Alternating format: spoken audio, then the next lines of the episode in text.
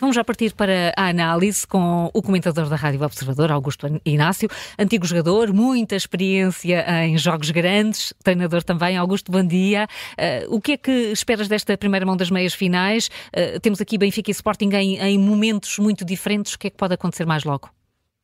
Bom dia. Uh, diria que as equipas estão tão diferentes uma da outra do que estavam, por exemplo, há um mês atrás. Ou seja, um Sporting que era sempre demolidor desde o início da época que marca muitos golos. É verdade também que sofre alguns, não devia ter sofrido, mas marca muitos golos. Mas com uma dinâmica impressionante durante os 90 minutos. Desta vez o Sporting está a ser intermitente, jogando muito bem nas primeiras partes e jogando horrivelmente na segunda. Ou seja, a dinâmica não é a mesma da primeira para a segunda parte. Hum. Melhores primeiras partes, eh, piores segundas partes. O Benfica, por sua vez, que tem tido um trajeto, não tem convencido ninguém, mas que, acima de tudo, tem obtido aquilo que é o mais importante, são os resultados, o Benfica conseguiu manter sempre lá em cima, não jogando bem. Desta vez, dá três, quatro jogos para cá.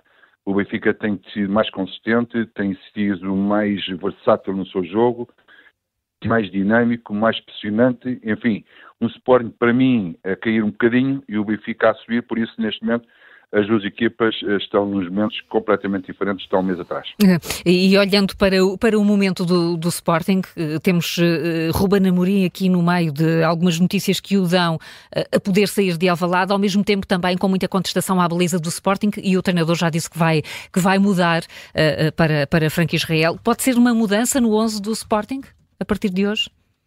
Ora, deixa-me dizer que os treinadores são alguns, não é só o Ruben Amorim, muitas vezes desde o início da época que determinam que, por exemplo, para as competições que não são o do campeonato, jogam outros, outros, outros guarda-redes eh, nesse, nesse tipo de competições. E o Franco Israel tem jogado sempre na Taça de Portugal. Por isso, naturalmente que seguiu sempre essa sua intuição e vai continuar a dar oportunidade ao Franco Israel. A dúvida que podia-se colocar, se não fosse assim, devido ao momento de forma que o Adam está a atravessar. O Adam não está a atravessar um bom momento, um de confiança menos bom, e podia ser a oportunidade a outro, a outro guarda-redes, neste caso o Franco Israel. Mas neste caso em particular é realmente por causa de mesmo de uma situação em que o Ruben Amorim gosta de pôr outros guarda-redes a jogar sem ser o titular do campeonato.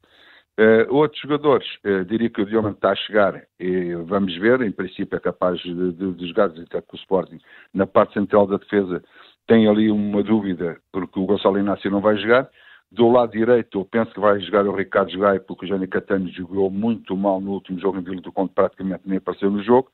E na frente o Eduardo vai jogar no lugar do Trincão, que está lesionado, e por isso a linha da frente é Pote, Eduardo e, e Galqueres, com o Morita e Ilman no, no, meio, no, meio, no meio campo. Por isso acho que a equipa de Sporting é previsível que possa ser assim. Hum. A do Benfica já é menos, já é menos previsível, mas agora, o, Roger Smith, como falou e disse ontem em conferência de imprensa que gosta de criar surpresas no adversário em relação à sua equipa, é um discurso completamente novo para mim, porque antigamente o Benfica era sempre a mesma equipa que jogava, salvo erro, uma outra lesão, um outro castigo, é que entrar um outro jogador. Agora já diz que o Benfica é uma equipa mais versátil, porque põe em dúvida como é que a equipa do Benfica vai, vai se apresentar, em, uh, pelo menos nos nomes dos jogadores mas diria que a equipa do hum. Benfica vai jogar com a equipa que jogou com o Portimonense, na minha opinião, sem ponta de lança.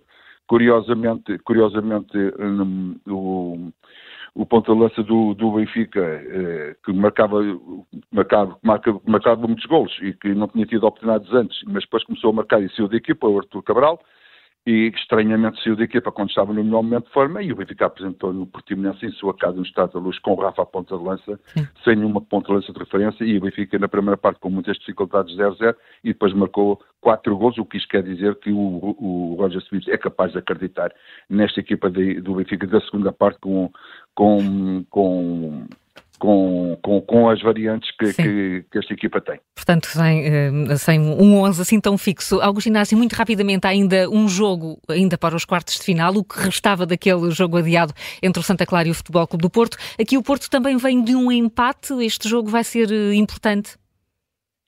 Vai ser importante uhum. para o Porto, claramente, porque o Santa Clara nada tem a perder, está à frente do campeonato da segunda Liga, vai subir divisão provavelmente nada tempo joga em sua casa, já passou 27 minutos, já, já só falta uh, eh, 63 minutos para jogar, já não é uma, os 90 minutos mais os descontos, e o Porto vem claramente de, de, uma situação um bocado complicada. Muito bem na Liga dos Campeões, ganhou o Arsenal, muito mal no Gil Vicente, não consegue ganhar, e o, e o Porto tem sido muito intermitente e que este jogo torna-se uh, particularmente uhum. transcendente para o Porto e uh, para estar na, na, na meia-final com o Vitória de Guimarães.